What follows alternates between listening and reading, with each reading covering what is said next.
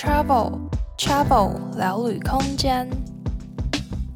Hello，大家好，欢迎回到 Travel 聊旅空间，我是 Jessie。今天这一集的节目参加了 Wonderful Land 一同生活、一同欢庆的串联活动，要来跟大家聊聊有关性别相关的议题。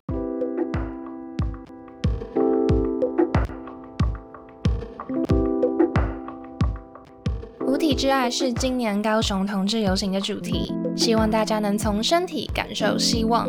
疫情期间，生活空间只剩下身体所及之处，面对未知的不安定与少了对外连接时，即便孤独，还有身体的存在。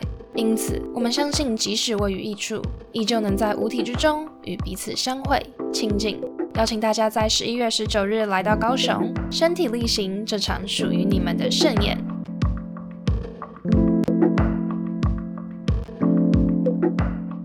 那在去年参加这个串联的时候呢，我跟大家分享了我个人参加同志游行的经验。那今年就想说，来结合一下我的节目本身在聊旅行这件事情，跟大家聊一聊旅行之中的性别议题。那因为我个人蛮常是一个人去独自旅行的，常常在分享自己的独旅经验时，都会被别人问说：“诶，你怎么敢一个女生到陌生的国家旅行？好勇敢哦！”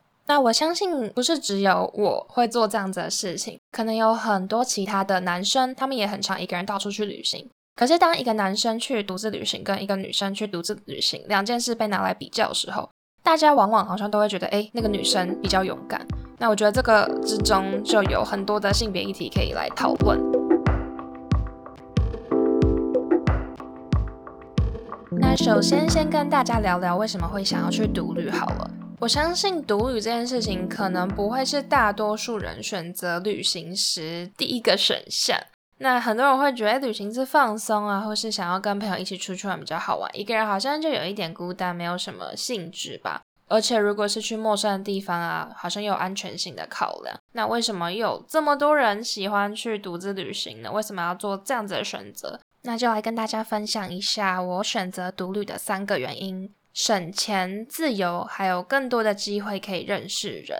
那独旅的话，因为通常是自助旅行嘛，会自己安排行程，所以相较跟团可以省下蛮多的花费。你可以自己选择说你想要住哪边，你想要去吃什么样的东西。那跟团有时候你可能这些景点没有特别想去，或者说，诶，你觉得这个餐很贵，你其实没有特别想吃。那如果是自己安排行程，你都可以把这些钱省起来。自助旅行的话，行程也是更弹性的。跟团有时候可能会有一些购物行程啊，或是诶真的到你很喜欢的景点，可是却只有一两个小时的时间。那如果你是自助旅行，尤其是独旅的话，今天你在一个很喜欢很喜欢的景点，你想要耍废待一整个下午都是没有问题的。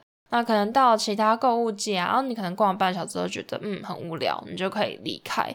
那当然说，如果你是跟家人或是朋友一起结伴自助旅行，也可以这样子安排。可是毕竟有时候跟旅伴，除非你们真的非常非常契合，你们旅行方式也非常一致，不然有时候还是难免会遇到说，诶，可能想吃的东西不一样啊，可能他觉得这个有一点贵，或是他觉得，诶，这个住的地方他可能想要住好一点的。或是说想去的行程不太一样，那可能你这个地方，如果你自己去，你就可以待一个下午；但如果是跟旅伴去，他没有这么喜欢，你可能就不能待这么久。所以一个人当然还是最自由、最自在的啊。甚至说今天真的身体不太舒服啊，或者你觉得哦前天玩得很累，想要休息，都是很可以的。像我以前独旅，我很常行程都是前一天晚上或是当天早上再随性的安排。那如果我是跟朋友出去的话，看旅伴啦，因为我之前有旅伴是跟我一样这种非常 freestyle 的，所以我们两个都非常 freestyle。但通常如果要跟旅伴一起，通常还是会至少前一天晚上大概约好几点起床啊，行程怎么排，就大家有个共识啦。除非你们真的超级熟，另当别论。听说很多人真的是一起旅行之后反而吵架，不要这样子得不偿失。所以呢，独旅的话，省钱跟自由真的是非常有差别的。那有更多机会认识人呢？虽然说是独旅嘛，有时候可能会觉得，哎，好像有一点孤单，但其实并不是这样子。因为你自己一个人去旅行，你不会真的只是自己一个人，除非你今天真的是散心，或者你就是拒绝社交。但就像是去新学校生活中，人类社会你一定会跟别人接触的嘛，只是看你想不想。所以独自去旅行的时候啊，跟 hustle 的柜台人员，或是你的室友，或是你在买票、买东西什么的，你都会跟人接触嘛。那一个人去旅行，我有时候也会去参加一些当地的活动，或者像我之前很喜欢用 Couchsurfing 嘛，会去认识一些当地人。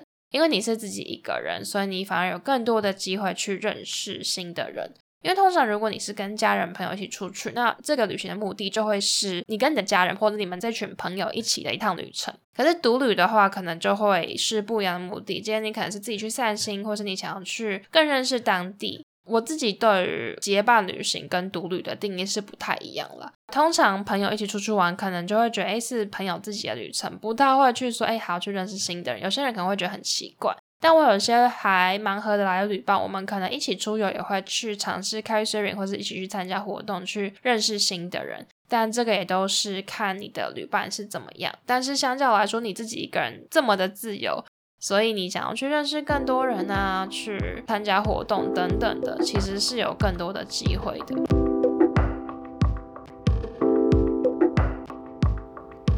那接下来跟大家聊一聊独旅中的性别议题。第一点是关于安全性，当然，不管你是男生还是女生，一个人出游都会有一些安全上的疑虑，毕竟是一个陌生的国度嘛，语言不通，那可能也不太了解这里的治安啊、文化、风俗习惯等等的。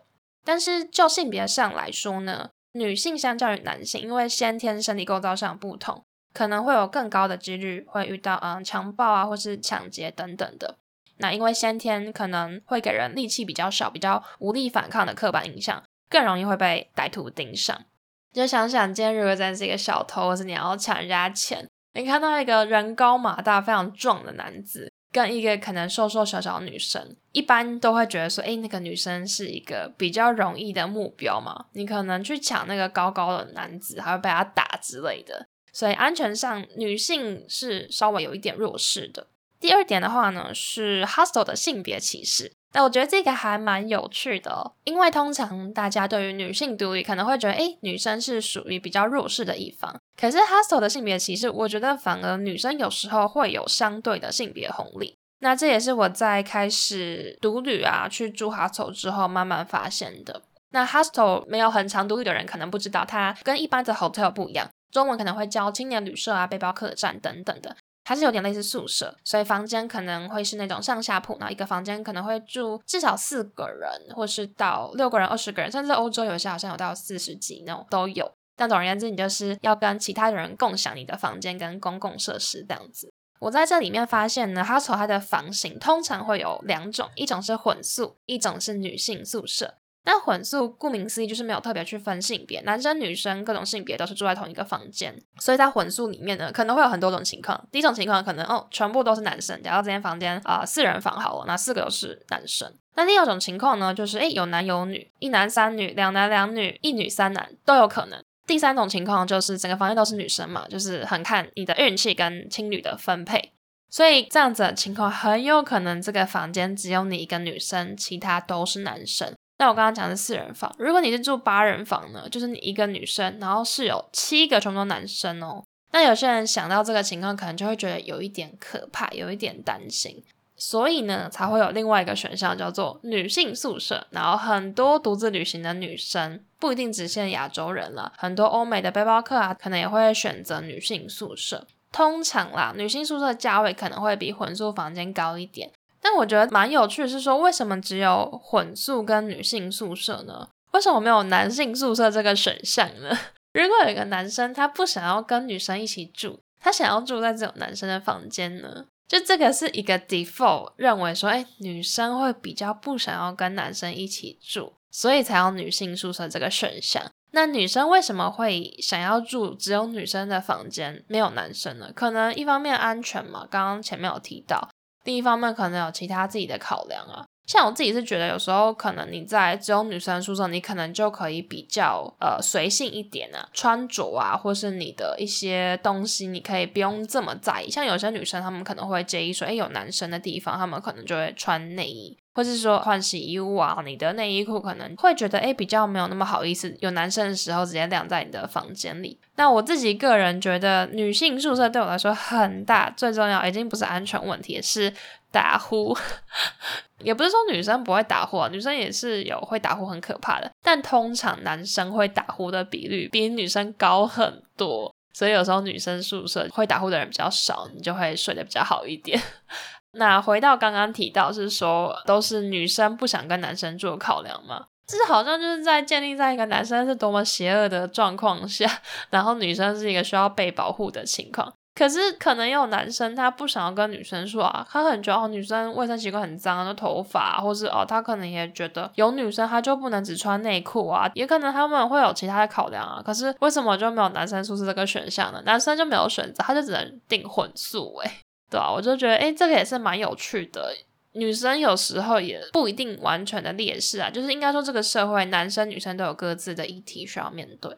那第三个议题呢，是沙发冲浪。那有关沙发冲浪的简介呢，我之前有一两集在介绍沙发冲浪，我会把链接放在资讯栏，大家如果有兴趣可以去听听看。那这边也是简单介绍一下沙发冲浪，它是一个平台，是媒合在地人跟旅人的。你可以去住陌生当地人家里，那也可以跟其他旅人啊，或是当地人直接约见面 hang out。它主要是以去住当地人家里发迹的嘛。那就我和朋友们的经验，或是我 host 他们跟我的 feedback，他们就说单身女性是最容易找到沙发主的。那为什么会说单身女性？这个单身不是一定是指说你是有没有男女朋友，是指你一个人。如果你人一多，那人家家里的空间可能有限，或是人家觉得，诶，毕竟要请陌生人到家里来，会有一些顾虑嘛。所以当然人数越少，是越容易找到沙发主的。那在性别上呢，女生又更容易找到沙发主了。有可能呢，就是女生给人一种比较安全的印象吧。就像前面第一点讲到的是安全性考量，嗯、女生好像比较容易被歹徒盯上，所以反过来说，就是因为她可能比较安全。毕竟对沙发主来说，他们也是要让一个陌生人来家里，毕竟是他们的家，就是一个最后一道防线的感觉嘛。所以应该也会倾向选择给人比较安全印象的女生。更何况是说，如果今天这个沙发主她是女生的话，应该也会更倾向来家里住的会是女生。但这个也当然也是很看人啦，有一些人真的都不介意。应该说，女生接女生不代表不会有怪人，也是有一些女生怪人的，所以这个真的还是需要后续还是要去过滤。但是就于一开始第一关的刻板印象，性别来讲，会觉得诶，女生好像比较安全。那我自己的经验呢，是我在找沙发主，当然也是会倾向先找女生沙发主。也有看到很多女生沙发主，她在接待的那个资讯里面也会写说，他们是只接待女生的，不会接待男生。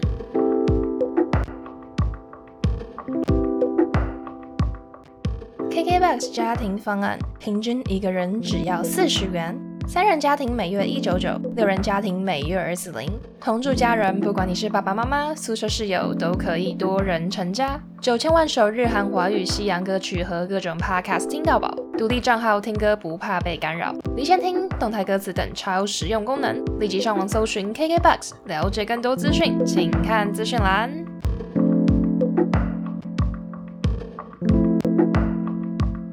前面有稍微分享过一点，但接下来来分享一些我的个人经验。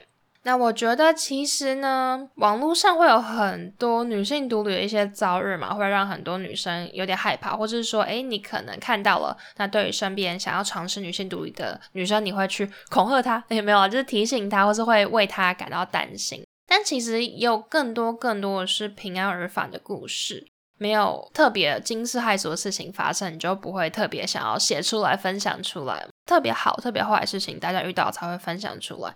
但可能很多人他们就是平平安安的去旅行，没有特别去写文章或是拍 YouTube 跟大家分享。就我自己个人也是十几次独旅，也都没有发生什么事情。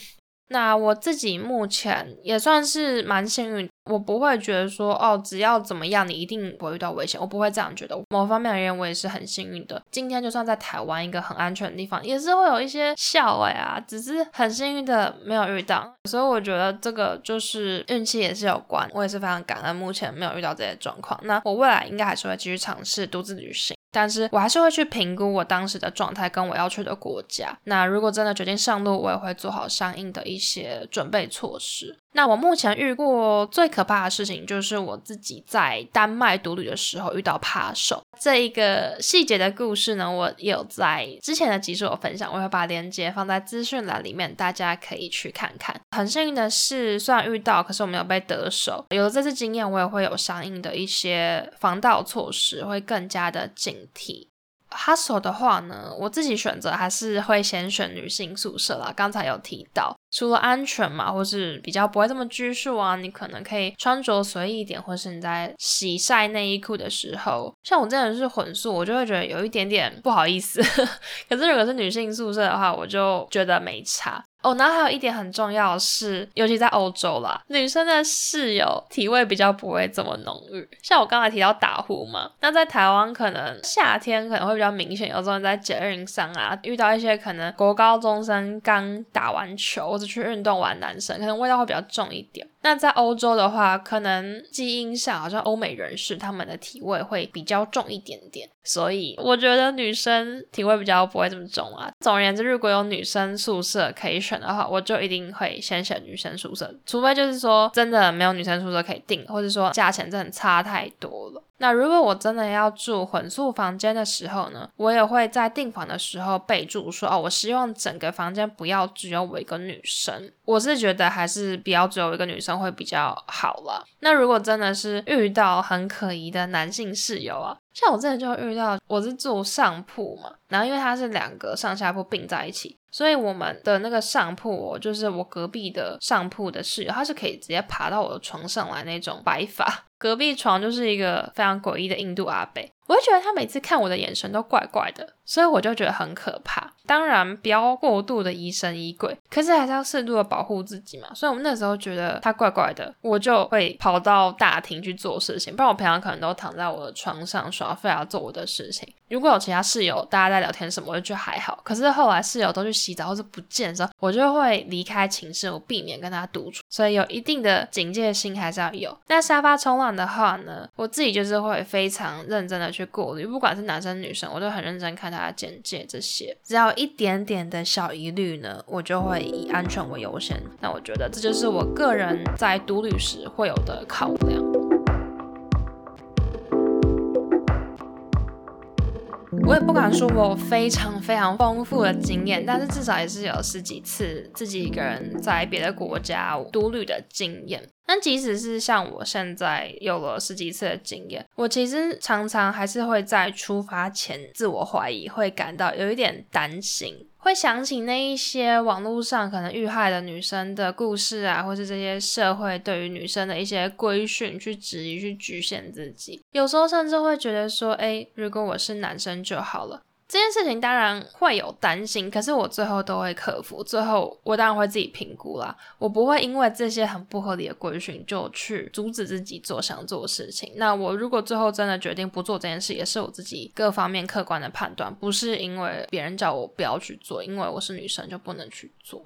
总而言之呢，如果你真的非常非常的想要尝试看看独旅，评估了自己的能力，自己对于危机处理啊，或者对于这个国家了解的程度等等各方面都评估过，你真的想过了，你还是很想做这件事情，你也觉得自己做得到，那就去吧。但如果你还是有一点点担心，那也不用勉强自己，不用觉得说哦，好像我没有办法独旅，就是一个不勇敢的人。不会啊，你一样很勇敢。你勇敢在于说你有这个想法。真的不用勉强自己，也不用给自己的压力。我觉得前面提到说，哦，这个社会对女生的压力可能会让你去质疑自己。那同样的，这个社会或是别人对于独旅是一个很勇敢、理想的一个刻板印象，同样也可能成为一个你给自己的压力嘛。这个社会上，我们已经承担太多的标签、太多的压力了。所以呢，对于自己想要做的事情呢，不管是性别标签啊，对于各种身份，对于各种行为的标签。有时候就是好好的放松，喝一杯热牛奶，听一首好听的音乐，好好的放松，脱下一切的包袱，好好思考自己人生的意义，想清楚自己想要做什么，想做也做得到，不会害怕就去吧。有疑虑真的也不用勉强自己。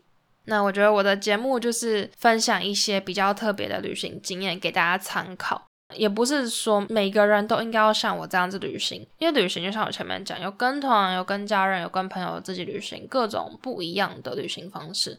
对我来说也不是只有一种，我可能有时候会自己一个人出去，我也会跟家人，也会跟朋友，有时候可能也是会跟团。那每一次旅行对我来说都是有不同的意义，所以呢，每一个人本来就会有不一样的生活嘛，只要过好自己的生活，开开心心，心满意足，对得起自己，这样就好了。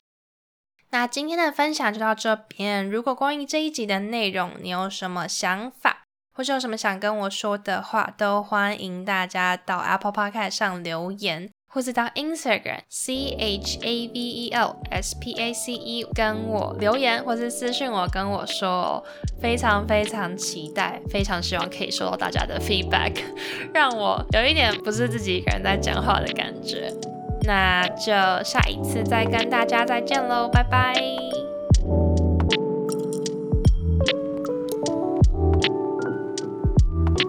台湾同志游行二十岁啦，你总共走过几届呢？今年的主题是无限性结构框架，性别无限，英文是 An Unlimited Future。结构框架不是要去除每个人的身份认同，而是去看见无限多元的可能性。理解并尊重每个人的差异性，让所有人都能用自己想要的方式生活，而不需特地标明自己的身份。因此，无论一个人的认同是什么，或他出柜与否，都不影响社会看待他的眼光及对待他的方式。这就是无限性。今年除了十月二十九日星期六当天在台北的台湾同志游行，同时也将举办十月一日到十一月六日，为期超过一个月的为改变而走台湾同志游行二十周年回顾展。带你看见游行这二十年来的各种人事实地物，一一重返这二十年来的点点滴滴。十月台湾同志交约也将会举办后同婚论坛以及彩虹市集，满满的系列活动，就一起来展开属于你的无限性吧。